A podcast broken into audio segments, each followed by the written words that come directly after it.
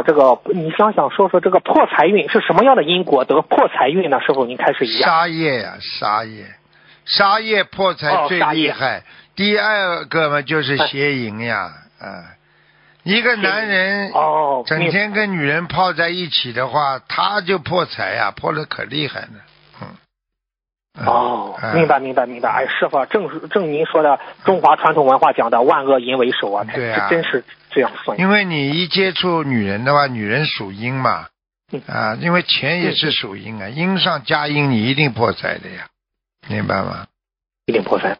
啊，明白明白，好，谢谢师傅的慈悲开示。师傅，那嗯，那你像是有的人挣了钱马上就花掉了，也是那种破财运，就是马上就流到流掉了，存不住钱，是破财运吗？师傅，这个东西。这种人也是破财，但是呢，他形式不一样。这种人留不住财，哦留不住财呢，也叫破财，啊，是这样。